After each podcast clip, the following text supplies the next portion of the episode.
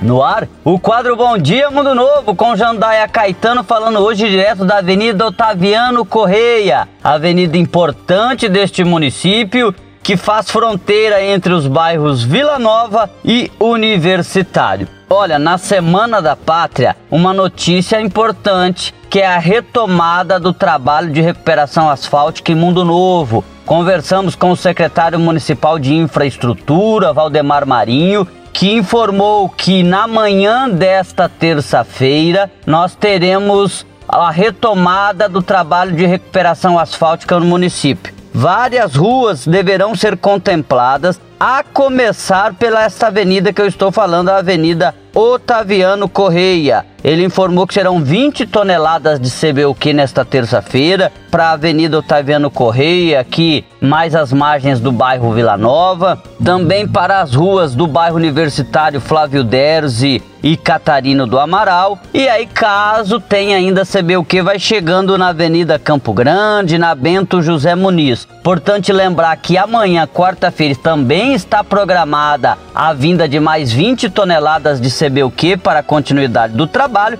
e que na semana que vem o trabalho deve ser retomado por bairro. Lembrando que ele quer utilizar dois caminhões para a próxima semana, ou seja, 40 toneladas de CBUQ por dia, inicialmente nesse trabalho que contempla é, a operação tapa-buraco ou algum reperfilamento que tenha no local. Importante lembrar que lá no bairro São Jorge ainda faltam 13 quadras para serem recapeadas através da Sotran que tem que retornar ao município e isso deve acontecer até o final do ano. Lembrando que na semana que vem, quando retornar para fazer por bairro, ele vai dar preferência para o bairro Copagril Segundo ele, os bairros que estão passando pelo trabalho da rede coletora de esgoto, no caso ainda, né, São Jorge, Fleck, bairro Itaipu, esses de deverão ser deixados para logo após o término do trabalho da empresa que está fazendo o saneamento básico no município de Mundo Novo. Obrigado, é isso. Notícia boa, retomada da recuperação asfáltica Mundo Novo. Esse é o Bom Dia. A gente volta amanhã.